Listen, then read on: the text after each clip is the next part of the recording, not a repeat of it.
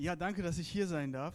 Viele Grüße von äh, meiner Frau Sarah. Wir haben vor zwei Wochen unsere Tochter bekommen, Tessa. Deshalb ist sie jetzt zu Hause und wäre gerne mitgekommen, aber ähm, ja, momentan gibt es einen Menschen, der sie sehr dringend braucht. Ja. Richtig, richtig schön hier zu sein und äh, ich bin das erste Mal hier, aber ich fühle fühl es nicht so, als wäre ich das erste Mal hier. Ich weiß, dass ihr uns ganz viel unterstützt von Erfurt aus und mit euren Gebeten, mit euren Finanzen. Es ist einfach gut, in so einem Land zu sein und zu wissen, da sind Leute, die stehen hinter dir, die beten für dich, die segnen dich mit Finanzen und äh, wir sind euch wirklich von Herzen dankbar, dass ihr ein Teil von unserem Team seid und äh, mit uns gemeinsam in Äthiopien seid, auch wenn ihr in Erfurt seid. Ähm, ja, so hast schon gesagt, ich heiße Babak, bin mit Sarah verheiratet. Wir haben insgesamt drei Kinder.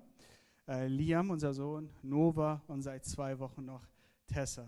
Wir leben seit gut einem Jahr in Addis Abeba, Äthiopien und ähm, arbeiten dort mit einer, konkret mit einer Pfingstbewegung zusammen und das Ziel ist es, dort die Leiter in dieser Bewegung landesweit äh, ja, auszurüsten, zu stärken, zu ermutigen, vor allem in den Dörfern, nicht jetzt äh, hauptsächlich in der, in der Hauptstadt. Äthiopien ist riesig, deshalb äh, gibt es da sehr viel, sehr viel zu tun.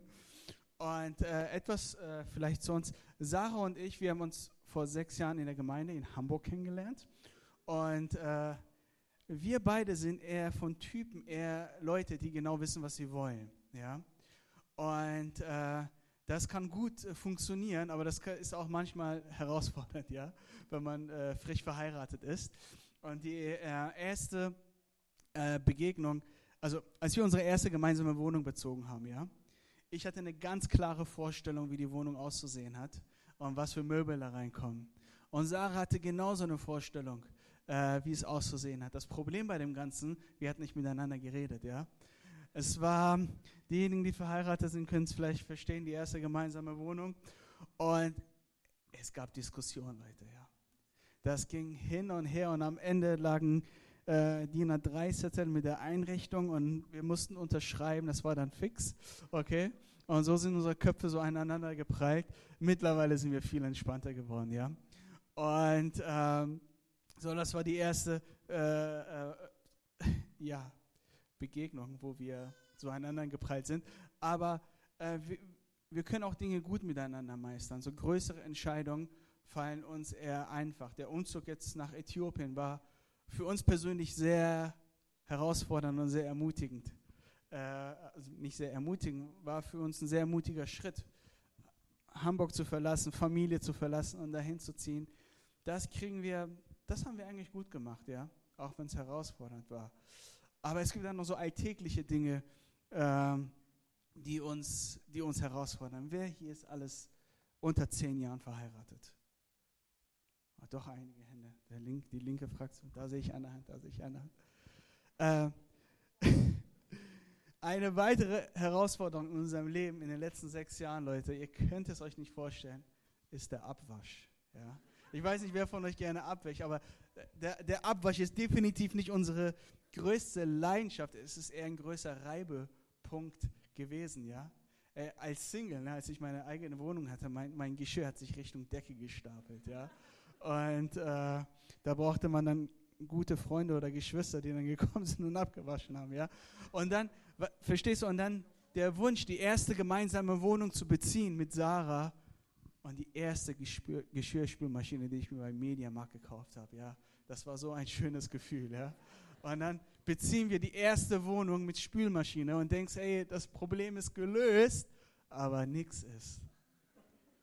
Einräumen und ausreihen war dann das Problem, ja. Ey, so ihr seht, Abwaschen ist definitiv nicht unsere größte Leidenschaft und Stärke, ja.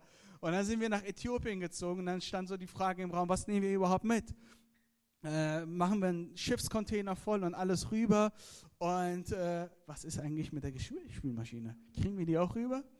Letztendlich haben wir nichts mitgenommen. Wir haben alles verkauft und haben dort alles nochmal neu eingerichtet. Aber mir war dann relativ schnell klar, äh, dass es in Äthiopien keine Spülmaschinen geben wird. Aber mir war nicht bewusst, Leute, wie schlimm das werden wird. Ja? Der, der große Abwasch bei uns zu Hause dauert zwei Stunden. Ja? Und der, der kleine dauert ungefähr eine Stunde.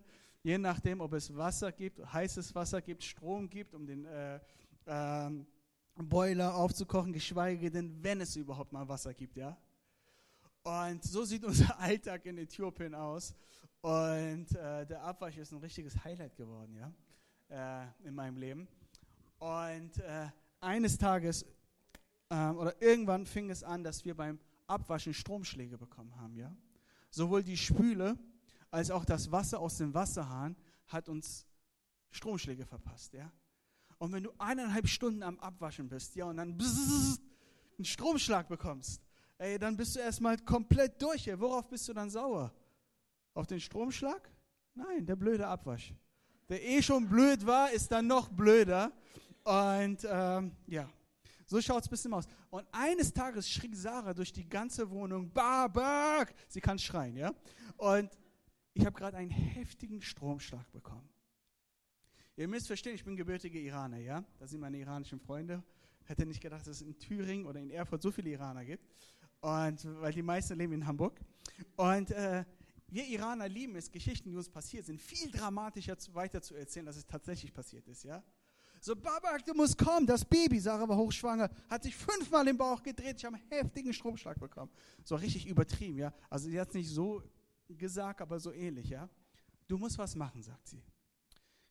Gesagt, gemacht, getu, äh, äh geguckt und äh, den Elektriker gerufen, bis wir dann festgestellt haben, dass so ziemlich nichts im Haus geerdet ist geerdet. Ja. Wenn ihr schon mal eine Lampe angeschlossen habt, dann wisst ihr, wer hat schon mal eine Lampe angeschlossen zu Hause? Irgendwas. So, welches Kabel ist das wichtigste Kabel? Das gelb-grüne Kabel. Das ist für die Erdung zuständig. Schaut mal, ich habe euch ein Exemplar mitgebracht. So, es gibt das schwarze Kabel, dann gibt es blau. Das ist eure Lebensversicherung. Gelb und grün. Das schwarze Kabel hier, das dürft ihr niemals mit bloßen Händen anfassen. Ich weiß, wovon ich rede. Einmal stand ich oben auf der Leiter und nach einem 13-Stunden-Tag, ich bin oben auf der Leiter beim Lampe anbringen eingeschlafen. Ich war sehr lange wach und ich hatte die Kabel in der Hand. Und das schwarze Kabel hat mir einen Stromschlag verpasst. Und innerhalb weniger Millisekunden, Leute, ich lag auf dem Boden. Es hat erstmal, glaube ich, eine halbe Stunde gebraucht, bis mein Herzrhythmus wieder ja, im Takt war und ich wieder einigermaßen, einigermaßen denken konnte. Also fast niemals das schwarze Kabel mit äh, bloßen Händen an. Dinge müssen geerdet sein, damit wir keinen Verpass bekommen, richtig? Frag mal deinen Nachbarn, bist du geerdet? Hat jemand hier einen schönen Woll Wollpulli an? Ja? Fass sie mal an. Kurz. Stromschlag bekommen? Kennt ihr das, wenn ihr jemanden anfasst? So ein schöner, die gerade zur Winterzeit, dann bzzzt, oder ihr wollt Fenster aufmachen, bekommt einen Stromschlag. Ey, Dinge müssen geerdet sein, damit wir keinen verpasst bekommen. Und ich will heute mit euch über Johannes 1 sprechen. Die Verse 1 bis 3 und Vers 14. Seid ihr ready? Ja? Ein Yes habe ich gehört. Seid ihr ready? Sehr gut. Johannes schreibt, am Anfang war das Wort. Das Wort war bei Gott und das Wort war Gott. Er war am Anfang bei Gott. Durch ihn wurde alles geschaffen. Es gibt nichts, was er, das Wort, nicht geschaffen hat. Er, der das Wort ist, wurde Mensch und lebte unter uns.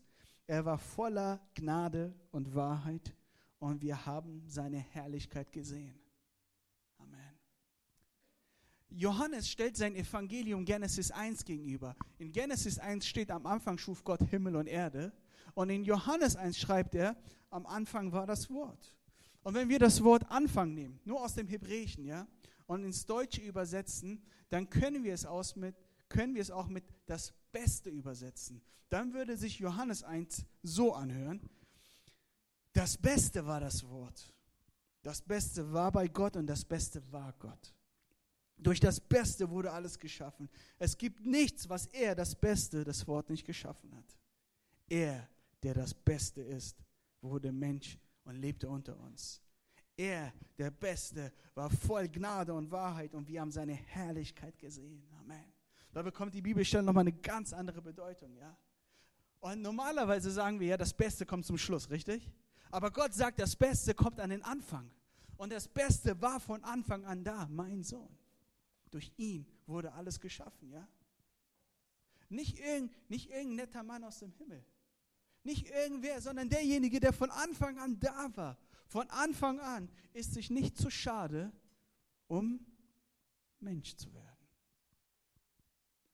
Er kam auf die Erde, hat sich erden lassen, weil er wusste, dass die geballte Kraft seines Wesens unsere Herzen nur dann erreichen kann, wenn er uns auf Augenhöhe begegnet.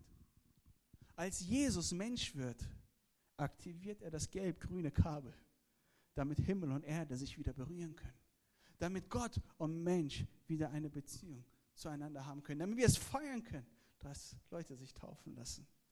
Dafür ist Jesus gekommen, Leute. Verstehst du? Normalerweise, er ist der Beste und das Beste, was es gibt, ja. Und die Besten der Besten in unserer Gesellschaft, die spielen normalerweise in einer Liga, die für uns Normalos nicht zu erreichen ist, richtig?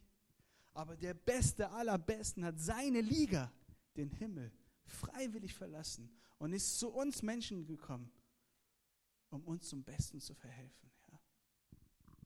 Und egal was wir tun, Leute, egal welche Worte wir gebrauchen, um den Menschen Gottes Liebe und Gnade näher zu bringen, wir dürfen niemals vergessen, dass er der Beste ist und in allen Dingen der Anfang ist. Egal was wir tun. Nun ist es so, dass ich weiß, dass er der Beste ist. Und ich habe so viel Hoffnung und so viel Gnade in meinem Leben erfahren, dass ich eine große Sehnsucht danach habe, diese Botschaft weiterzuerzählen. Ich habe Freunde, die Gott nicht kennen. Und ich ringe manchmal mit den Worten, ich bete vorher, Gott, schenke den richtigen Augenblick, schenke mir die richtigen Worte. Aber manchmal gehen mir diese Worte aus, manchmal nicht. Manchmal verpasse ich Stromschläge, anstatt dass ich Leute aufbaue. Und äh, ich, ich ringe damit. Und kennt ihr die Geschichte von, nee, die kennt ihr nicht, äh, die, die weiß ich ja, äh, könnt ihr gar nicht, könnt ihr gar nicht kennen. Eine Gruppe von, äh, von Christen geht irgendwo in Deutschland in die Innenstadt, um den Menschen von Jesus zu erzählen. Sie bauen die Band auf und fangen an, Lobpreis zu machen, okay? Und sie singen den Song, mein Erlöser lebt, mein Erlöser lebt. Einige von euch kennen vielleicht den Song, der ist ein bisschen älter, ja? Nach dem Song kommt eine Frau zu, äh, zu dem Sänger und sagt, warum singt ihr die ganze Zeit, mein Ösal lebt? Also Erlöser, Ösal. Wer ist Ösal? Warum singt ihr, dass er lebt? Äh, gute Frage, wer ist Ösal? Ist das nicht der Vater von meinem besten türkischen Freund, Ösal? Er, er lebt, ist er gestorben, ist er auferstanden, was ist passiert? Gute Frage, was ist passiert? Wisst ihr, manchmal sind Wahrheiten für uns so wahr, dass wir uns nicht mehr fragen, ob wir verstanden werden. Ich habe schon einige Ösal-Songs gesungen und ich singe sehr schief, Leute, ja. Die Leute wollen nicht in der ersten Reihe neben mir stehen, aber gut, das muss aus dem Herzen kommen, ja. Unsere Botschaft muss geerdet sein, damit, damit es das bewirken kann, wozu es bestimmt ist. Johannes sagt das Beste, Jesus wurde Mensch und wohnte unter uns. Jesus wird also nicht nur Mensch, er entscheidet sich auch mitten unter uns zu wohnen. Die Frage ist nur, wie hat er unter ihnen gewohnt? Und wie ist er den Menschen begegnet? Seid ihr mit mir? Schau mal. In Johannes 8, ganz früh morgens, Jesus steht auf und geht in den Tempel, um zu lehren. Viele Menschen kommen, um seine Lehre zu hören. Sie sind fasziniert. Nach einer Weile kommen einige Pharisäer und bringen eine verheiratete Frau zu ihm, die sie mit einem anderen Mann im Bett erwischt haben. Und sagen, Meister, nach dem Gesetz des Mose müssen wir diese Frau steinigen. Was sollen wir tun? Jesus schweigt und sagt nichts. Aber er macht etwas. Er geht auf den Boden und fängt an, in die Erde zu schreiben. Macht sich die Hände dreckig. Die Pharisäer verlieren die Geduld und sagen, hey, wir reden mit dir, wir haben dir eine Frage gestellt, du hast immer noch keine Antwort gegeben. Jesus steht auf und sagt, wer ohne Schuld ist, werfe den ersten Stein. Dann geht Jesus wieder auf die Knie und schreibt weiter in den Sand, macht sich die Hände wieder dreckig. Nach einer Weile guckt er die Frau an und sagt, hey, hat dich keiner verurteilt? Sie sagt, nee, sind alle weg, keiner hat mich verurteilt. Jesus sagt, ich verurteile dich auch nicht. Geh. Aber das, was du getan hast, ist nicht richtig gewesen. Mach es nicht nochmal. Kennt ihr den ziemlich flachen Witz? Ähm, der ist wirklich flach. Aus Staub, äh, nee. Aus Staub sind wir geschaffen und zu Staub kehren wir zurück. Das ist der Grund, warum ich nicht Staub wische. Das könnte ja jemand sein, den ich kenne. Sehr flach, aber dieser äh, Witz ist biblisch. Denn in der Bibel steht, Gott hat den Menschen aus Staub gemacht. Und zu Staub werden wir zurückkehren. Und ich habe mir den Kopf darüber zerbrochen, was hat Jesus in den Sand geschrieben? Viele Leute zerbrechen sich den Kopf, es ist nicht überliefert. Was hat Jesus da geschrieben? Wollte er ein bisschen spielen oder was hat er gemacht? Und am wahrscheinlichsten ist, dass Jesus an Jeremia 17,13 erinnert. Wer dich verlässt, der wird scheitern. Wer sich von dir abwendet, dessen Name wird wie in den Staub geschrieben sein und schnell vergehen. Staub ist ein Symbol für Vergänglichkeit.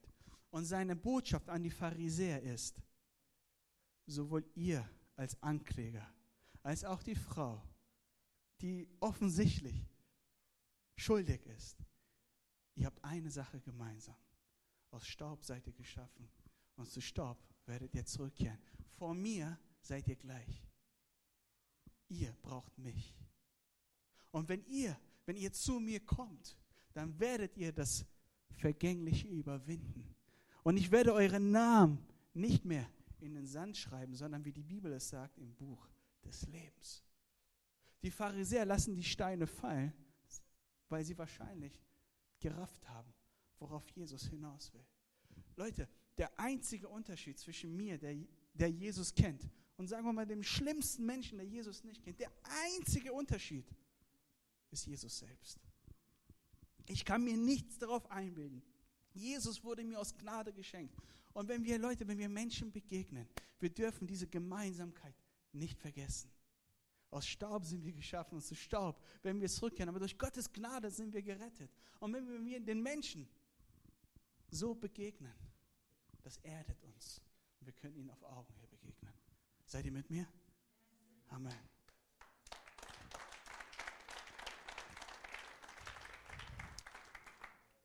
Einige Verse weiter, nach der Steinigungsszene, sind die Leute so empört über seine Lehre, dass sie im Tempel Steine aufheben, um Jesus zu steinigen. Jesus schafft es wegzulaufen. War ein richtig äh, krasser Morgen für ihn. Äh, und sobald er aus dem Tempel rausläuft, sagt die Bibel, begegnet er unterwegs in Kapitel 9 einem blind geborenen Mann, der es im Leben nicht weit gebracht hat. Und ähm, seinen Lebensunterhalt durchs Betteln verdienen musste. Jesus geht wieder ohne viele Worte zu gebrauchen auf diesen Mann zu. Und jetzt könnt ihr euch denken, was er macht. Er geht wieder auf den Boden. Und die Bibel sagt, dass er einen Brei angefertigt hat. Das klingt sehr, sehr niedlich, ja. Und äh, Leute, jeder, der schon mal Brei geknetet hat, ja, man braucht ja Wasser und Erde dafür. Und da steht, Jesus hat gespuckt. Und das waren keine netten, so, da muss richtig was aus seinem Mund rausgekommen sein. Jesus hat gerotzt und geknetet, gerotzt und geknetet, bis er einen fertigen, matschigen Brei hatte. Mit seinen eigenen Händen. Er macht sich wieder die Hände dreckig. Dann steht er auf, reibt es ihm in die Augen und sagt, geh, geh und wasch dich im Teich Siloa. Und der Mann, der Mann hört auf ihn und kann wieder sehen. Ich habe mich gefragt, Herr Jesus, warum machst du dir die Hände dreckig? Warum hast du es nicht delegiert an Petrus oder Johannes? Die hätten sich die Hände dreckig machen können. Warum eigentlich? Jesus hätte sagen können, sei geheilt. Und er wäre geheilt gewesen. Weißt du, der Mann war blind geboren. Die Leute haben darüber geredet, ob seine Blindheit eine Strafe ist für die Sünden seiner Eltern. Stell dir das mal vor, was für ein sozialer Druck da war. Er hatte nichts vorzuweisen, was einen gottgewollten und gottgefälligen Menschen ausmacht. Und gerade dann, wenn wir meinen, dass wir es überhaupt nicht wert sind, von Gott gesehen zu werden, gerade dann brauchen wir wahrscheinlich einen Gott, der sagt, ich mache für mich für dich dreckig. Ich mache meine Hände für mich dreckig, ich habe kein Problem damit. Um dir zu sagen, dass ich dich sehe. Das ist die Botschaft. Und seine Botschaft ist so heftig, dass er aus der Synagoge ausgeschlossen wird. Weil er mit seinem Zeugnis als Randfigur der Gesellschaft auf verhärtete Herzen stößt. Die Pharisäer, die hatten jede Erdung und jede, jede, jede Augenhöhe zu den Menschen verloren.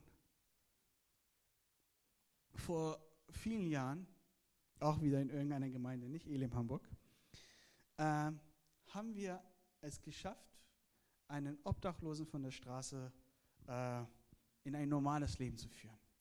Das war keine einfache Aufgabe. Wenn du mit Obdachlosen ins Gespräch kommst, äh, da ist oft auch sehr viel Gespräch und sehr viel Überzeugungsarbeit nötig, um sie zu ermutigen, von der Straße äh, runterzukommen. Er hat eine neue Frisur bekommen, eine neue Kleidung und das Schwierigste war für ihn, eine Wohnung zu finden. Aber er hat auch eine Wohnung bekommen. Und äh, er hat sogar den Weg in die Gemeinde geschafft. Er ist mit in den Gottesdienst gekommen. Er ist sogar alleine in den Gottesdienst gekommen. Das war so mein Highlight. Nur so habe ich ihn abgeholt. Aber er ist dann alleine gekommen, war selbstständig. Und mein absolutes Highlight, Leute. Ich saß vorne, wir waren im Lobpreis und ich schaue nach hinten und er steht da hinten und, und betet Gott an, ja. Und das war, das war so ein schönes Gefühl. Und fünf Minuten später drehe ich mich um und er war nicht mehr da. Dann bin ich nach hinten gekommen, habe einen der Gastgeber gefragt, hey, wo ist er denn? Meinte er, ich habe ihn nach Hause geschickt. Er hat gestunken. Das war mein Lowlight, das hat mein, das hat mein Herz gebrochen. Ja. Wenn wir den Dreck der Menschen nicht willkommen heißen, was heißen wir dann überhaupt willkommen? Wir bekommen keine sauberen Menschen. Es gibt keinen sauberen Menschen auf dieser Welt. Jeder trägt seine Lasten, ob er jetzt stinkt oder seelische Lasten hat. Wir bekommen keine sauberen. Und als Jesus Mensch wird, wird er für alle Menschen Mensch, ja? Für die sauberen? Nein, für die dreckigen und für die scheinbar sauberen. Seid ihr mit mir? Amen. Und dann geht es weiter. Wir bleiben im Johannes-Evangelium, ein paar, paar Kapitel weiter, Johannes 13. Der Abschied naht und eines der letzten Abende mit seinen Jüngern. Und die letzten Worte, die er zu seinen Jüngern sprechen kann. Und die letzten Worte sind ja bekanntlich die, die wichtigsten Worte, richtig? Jesus sitzt mit seinen Jüngern beim Abendessen. Auf einmal steht er auf, nimmt eine Schale, gießt Wasser rein, holt sich ein Handtuch und geht wieder Richtung Boden. Diesmal berührt er zwar nicht die Erde, aber dafür Füße. Zwölf Jünger ergeben 24 Käsefüße. Ich weiß nicht, was du so feierst an deinem Körper. Füße sind jetzt nicht die Körperteile, die die größten Emotionen in mir hervorrufen, ja? Und äh, ich weiß, sie sind nützlich, wir brauchen sie, aber keine Emotionen. Aber meine Frau, Sarah, sie liebt es, an den Füßen massiert zu werden, ja? Und, äh, und manchmal abends nach einem langen Tag, wenn die Kinder im Bett liegen, ähm, kommt sie dann und sagt, kannst du mir die Füße massieren? Ist ja klar, die erste Antwort ist, hm, nein. Und ihre Begründung immer ist, sie sind auch sauber. Klar, langer Tag, Socken, Schuhe, die können ja noch sauber sein. Aber sie zieht das durch, ja, eiskalt. Sie zieht ihre Socken aus und sagt, guck mal, meine Füße sind sauber. Mm, da gibt es nichts, rein gar nichts zu verhandeln. Die einzige Chance für dich besteht darin, dass du dir die Füße, die Füße wäschst. Wenn ich Glück habe, ist sie so müde vom Tag, dass sie keine Energie hat, sich die Füße zu waschen, ja? Aber manchmal hat sie noch Restenergie und geht und wäscht sich tatsächlich noch die Füße. Und dann werden sie massiert. Der Unterschied zwischen mir und Jesus ist, ich fasse die Füße erst an, wenn sie sauber sind. Aber er fasst sie an, wenn sie dreckig sind. Er macht sich die Hände dreckig. Und eine Fußwaschung ist nichts Romantisches gewesen. Glaubt mir, Leute. Die haben Sandalen getragen und nach einem langen Tag klebte so ziemlich alles an ihren Füßen. Alles. Ich dachte immer, das ist somit die romantischste Bibelstelle. Ich lege es auf, Kerzenschein, Jesus geht auf die Knie, wäscht die Füße. Mm -mm, Leute. Und wenn ich sage, alles klebte an ihren Füßen, dann, du kannst ja ein bisschen Bibel äh, forschen und äh, gucken, wie lange die da mal gewandert sind und äh, was an ihren Füßen klebte. Und Jesus nimmt sich die Zeit für alle 24 Füße.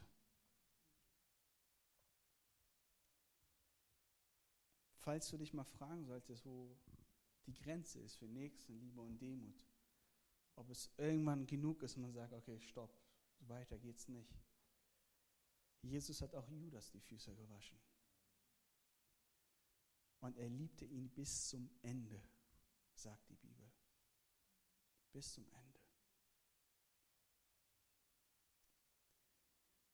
Was würdest du als Leiter oder als jemand, der Verantwortung trägt, deinem Nachfolger mit auf den Weg geben? Komm, ich weiß, ich wasche dir mal die Füße und dann wirst du das Ding zum Laufen bringen. Eigentlich würdest du ja dich mit dem hinsetzen, nochmal die Vision durchgehen, die Werte, die Mitarbeiterführung. Und, aber Jesus? Nichts von dem. Er sagt, komm, wir faschen die Füße. Hey Leute, Jesus ist hier dabei, eines der größten Dienste der Menschheit an seine Jünger weiterzugeben. Er hätte mit denen die drei Jahre Revue passieren lassen können, mit ihnen über viele Dinge reden können. Aber Füße waschen? Warum nutzt er diesen letzten Abend nicht aus, um jeden Einzelnen zu sagen, wo er ihn sieht? Fünf Minuten, zwölf Jünger, eine Stunde ist man durch. Das sind deine Stärken, das sind deine Schwächen. Warum macht er das nicht? Haben wir einen Johannes hier unter uns? Johannes, du sollst in Zukunft Füße waschen. Stell dir vor, du bist jetzt Johannes. Das entspricht deiner Begabung und deiner Persönlichkeit. Und wenn du das machst, ey, du wirst auf Kurs bleiben. Haben wir Petrus oder Petra unter uns? Stellen wir uns mal vor. Und Petrus, du sollst auf keinen Fall die Füße waschen. Fass niemals die Füße von irgendjemandem an, Petrus. Wenn du dich in diese Kleinigkeiten verirrst, wirst du kein guter und effektiver Leiter sein. So, so ungefähr vielleicht, oder? Würde ich es mir vorstellen. Worum geht es denn Jesus eigentlich? In Johannes 13 sagt er, ihr nennt mich Meister und Herr und damit habt ihr recht, denn das bin ich. Und weil ich der Meister euch die Füße gewaschen habe, sollt auch ihr einander euch die Füße waschen. Ich habe euch ein Beispiel gegeben, dem ihr folgen sollt. Ein Diener ist nicht größer als sein Herr. Ihr wisst das alles, nun handelt auch danach. Und jetzt kommt der letzte Satz, mit der Jesus die Fußwaschung abschließt. Das ist der Weg zu eurem Glück, sagt er. Der Weg zu eurem Glück, das letzte Leiterschaftsprinzip. Der Weg zu deinem Glück. Warum sagt er nicht viele andere Dinge? Die haben genug Zeit miteinander verbracht, aber nein, sagt er, nein, das ist der Weg zum Glück. Ey Leute, wie oft wünsche ich mir oder habe mir gewünscht, ein guter und erfolgreicher Leiter zu sein. In Hamburg, in unserer Ehe, wir haben echt großartige Dinge miteinander erlebt dort. Wir waren acht Pastoren und äh, es hat richtig Spaß gemacht. Eine starke Jugendarbeit gehabt, starke Leiterschaft und äh, viele Leiter sind von überall her für ein Wochenende mal rübergekommen um mit uns ins Gespräch zu kommen. Hey, wie macht ihr eigentlich Jugendarbeit? Wie macht ihr Jüngerschaft? Wie macht ihr Leiterschaft? Wir haben zwei neue Standorte gründen können in Hamburg. Jeder hat seinen Teil dazu äh, beigetragen und das Ding lief, okay? Das Ding lief. Aber in all dem habe ich mich oft mit anderen Leitern verglichen. Dieser Druck, der, dieser unsichtbare Druck, der da ist, sich vergleichen zu wollen, große Zahlen und Ziele vorzuweisen. Wer hat die größere Vision? Und wir als Leiter stehen oft in der Gefahr, uns mit unseren Erfolgen zu definieren. Aber Jesus definiert Glück anders, Leute. Der Weg nach oben führt bei Jesus unten lang. Und ich rede nicht davon, dass du klein bleiben sollst, falsche Demut und ja für den Herrn. Nein, Jesus hat sein Leben nicht für kleine Träume gegeben. Wir sollen und wir werden Großes sehen, aber der Weg zu den ganz großen Träumen, der führt unten lang. Ich glaube, dass ich mittlerweile ungefähr weiß, was Gott mit meinem Leben vorhat. Ich habe Träume, ich habe Visionen und äh, versuche mit Gott in Einklang zu bringen. Aber ich will euch mal was Ehrliches sagen. Äthiopien war niemals ein Teil davon. Niemals. Aber der Ruf dahin war so übernatürlich, dass ich nicht anders konnte, als Ja zu sagen. Und äh, ich rede nicht davon, ich bin nicht frustriert, in Äthiopien zu sein. Ich liebe es, dort zu sein, weil es keinen anderen Ort gibt, wo ich sein möchte, als den Ort, wo Gott mich haben möchte. Okay?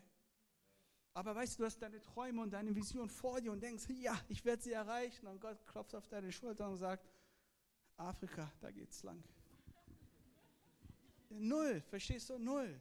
Und das war ein Demutsweg. Und das letzte Jahr in Äthiopien war für mich persönlich ein Weg, der zwar schon herausfordernd war, aber den ich nochmal gehen würde.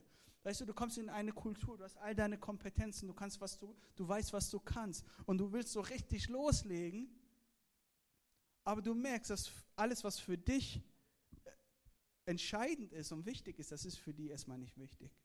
Weißt du, den Äthiopier, den interessiert erstmal nicht, wer, wer, wer, äh, was du alles kannst.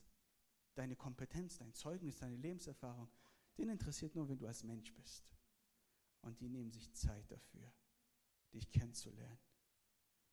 Und sie haben mich auf brutale und liebevolle Weise runtergeholt von meinem Verständnis von Effektivität, von, von, von Vision und äh, Tempo. Und die Äthiopier haben mich auf eine gewisse Art und Weise im letzten Jahr etwas geerdet und menschlicher gemacht. Und dafür bin ich dankbar, auch wenn es schmerzhaft und schön war. Seid ihr mit mir? Kommen wir zum Schluss. Gott wird Mensch, er wohnt unter uns. Und Johannes sagt, er war voller Gnade und Wahrheit und wir haben seine Herrlichkeit gesehen. Du kannst die Herrlichkeit Gottes nicht loslösen von seinem Menschsein und äh, dass er unter den Menschen gewohnt hat. Und im ersten Johannesbrief 1.1 geht Johannes noch ein bisschen weiter und sagt, wir haben es gehört von Anfang an, wir haben es gesehen und wir haben es mit unseren Händen berührt, den Mensch gewordenen Gott. Seine Herrlichkeit ist für die Menschen greifbar gewesen. Sie konnten es hören, sehen und anfassen. Und Gottes Herrlichkeit zu erleben hat viel mehr damit zu tun, wie wir den Menschen persönlich begegnen, als das, was wir den Menschen an coolen Gottesdiensten und Programmen anbieten. An die alten Hasen hier unter uns. Was hast du bisher unter Herrlichkeit verstanden? Starker Lobpreis, starke Gebetszeit. Alles schön und gut, aber die Herrlichkeit Gottes ist kein spirituelles High. Die Herrlichkeit Gottes ist etwas zutiefst Praktisches.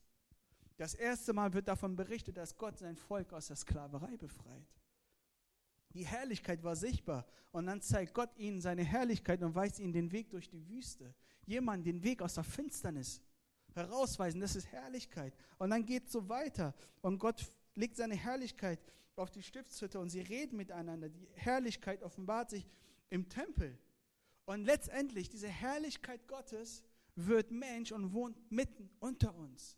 Und was für ein Weg die Herrlichkeit Gottes nimmt, vom Himmel auf die Erde, um, um mitten hinter uns zu wohnen und dann schließlich in uns zu leben. In uns zu leben. Denn, denn die Bibel sagt, du bist jetzt der Tempel Gottes. Und Christus lebt in dir und seine Herrlichkeit lebt in dir. Was für eine Bedeutung wir dadurch haben. Für unsere Freunde, für unsere Nachbarn und für die Menschen, die uns hassen. Die Herrlichkeit Gottes hat keinen anderen Ort als in deinem Herzen. Das ist nicht, das ist biblisch. Das ist nicht eine romantische Vorstellung. Die Herrlichkeit Gottes, sie lebt in dir. Jesus hat sein Bestes gegeben für die Menschen. Und das Beste, was wir den Menschen geben können, ist, das sind wir selbst. Das sind wir selbst, Leute. Ich weiß, dass ihr momentan momentan eine Predigtreihe habt über Großzügigkeit, ja? Kennt ihr den Mastervers in der Bibel über Großzügigkeit? Denn so sehr hat Gott die Welt geliebt, dass er seinen Sohn gegeben hat. Gegeben. Was Großzügigeres gibt es nicht, als seinen eigenen Sohn zu geben. Das ist die Messlatte für Großzügigkeit. Es gibt keine größere Liebe, sagt Jesus, als die, als dass jemand sein Leben gibt für seine Freunde. Und unsere Großzügigkeit, eure, für Erfurt, für Thüringen, das seid ihr selber. Mit eurem Leben, mit der Herrlichkeit, die in euch lebt. Und einen größeren Traum als Kirche können wir nicht haben, als dass Menschen über uns sagen oder über euch sagen, hey, durch die Connect-Kirche, ja, ich kann Gottes Herrlichkeit hören, sehen und anfassen. Das passiert aber nur, wenn wir für die Menschen zu sehen und zu fassen sind. Wenn sie uns greifen können. Wenn, wenn, wenn wir ihnen auf Augenhöhe begegnen. Wenn wir geerdet bleiben. Wenn wir uns für sie dreckig machen. Wenn wir genügend Käsefüße waschen, Leute. Lass uns gemeinsam aufstehen. Wenn wir all das tun, bin ich absolut von überzeugt, wird Gott definitiv sichtbar werden für die Menschen. Amen. Halleluja, Jesus. Vater im Himmel, ich danke dir für diesen Morgen. Ich danke dir für dein Wort. Und du siehst deine Kinder hier im Raum und jeder hat deine Botschaft gehört. Und du hast jeden auf verschiedene Art und Weise angesprochen. Und ich bete, dass dein Wort nicht irgendwie sie heute für den Tag ermutigt und auch nicht für die nächste Woche, sondern dass dein Wort ihr Leben verändert, für ihr gesamtes Leben, Herr. Dass die Wahrheiten, die sie heute für sich aufgesogen haben, dass sie das umarmen, Herr. Nicht loslassen. Und dass sie immer mehr und mehr verstehen, dass deine Herrlichkeit in ihnen lebt, Herr. Dass du uns Ruhe, Gelassenheit und die Zeit schenkst im Alltag, wenn wir Menschen begegnen, Herr. Dass wir verstehen, Herr, dass wir das Evangelium sind, dass wir vor ihnen stehen. Dass du nichts anderes gebrauchen möchtest, als um Menschen zu erreichen, als, als uns, Herr. Halleluja. Und ich möchte und dir heute auch die Gelegenheit geben, eine Entscheidung für Jesus zu treffen. Lass uns für einen Augenblick unsere Augen schließen, um ein Stück Privatsphäre zu haben. Wisst ihr, ich rede hier von Gottes Hoffnung und von Herrlichkeit und äh, ich habe mich 2004 taufen lassen. Ist nicht so lange her. Es gibt so richtig alte Hasen, die sind richtig äh, mit der Muttermilch äh, äh, mit dem Evangelium groß geworden und in der Gemeinde groß geworden. Ich habe mich mit 24 entschieden. Und es war die beste Entscheidung meines Lebens. Das ist eine andere Geschichte, vielleicht nächstes Mal. Aber mein Leben hat sich verändert, Leute. Ich habe in der Finsternis gelebt, wirkliche Finsternis. Und ich habe erfahren, was Hoffnung und Gnade bedeutet. Und ich saß auch oft in Gottesdiensten und es interessierte mich nicht, was da vorne gesagt wird. Ich war einfach nur so da. Aber als dieser Moment da war, meine Zeit, mein Tag, meine Stunde, habe ich gesagt, Jesus, komm. Komm und mach mein Leben neu. Und er ist gekommen. Und ich weiß nicht, wo ich anfangen könnte. Ich will dich ermutigen, wenn du heute hier bist und noch keine Entscheidung für Jesus getroffen hast. Du weißt nicht, was morgen weißt, was jetzt passieren wird. Und es hat einen Grund, warum du heute hier bist. Ich will dich ermutigen, wenn du hier bist, dass du einmal als Zeichen für dich und für Gott deine Hand hebst. Und ein Team ist da und sie sehen dich und nach dem Gottesdienst, sie werden auf dich zukommen und werden gerne mit dir ins Gespräch kommen. Wenn du hier bist, dann hebe doch einmal deine Hand, wenn du eine Entscheidung für Jesus treffen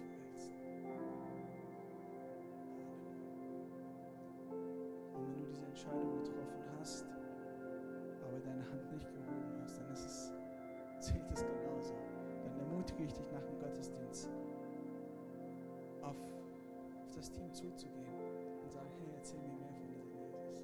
Ich brauche eine Bibel. Könnt ihr mir eine schenken? Klar. Kannst du selber drin lesen. Von Gottes Gnade und von Gottes Herrlichkeit. Halleluja. Ich bete, äh, bitte die Band nach oben zu kommen für den letzten Song. Und lass uns nochmal als Ausdruck, lass einfach Gott Danke sagen in diesem letzten Song, weiß auch, unsere Täuflinge sind aufgeregt und äh, wir wollen auch rübergehen und zusammen mit ihnen, mit euch diesen Tag feiern. Und äh, lasst uns einfach Gott mit diesem letzten Song feiern. Für all das, was er getan hat und für all das, was er in eurem Leben noch tun wird. Amen.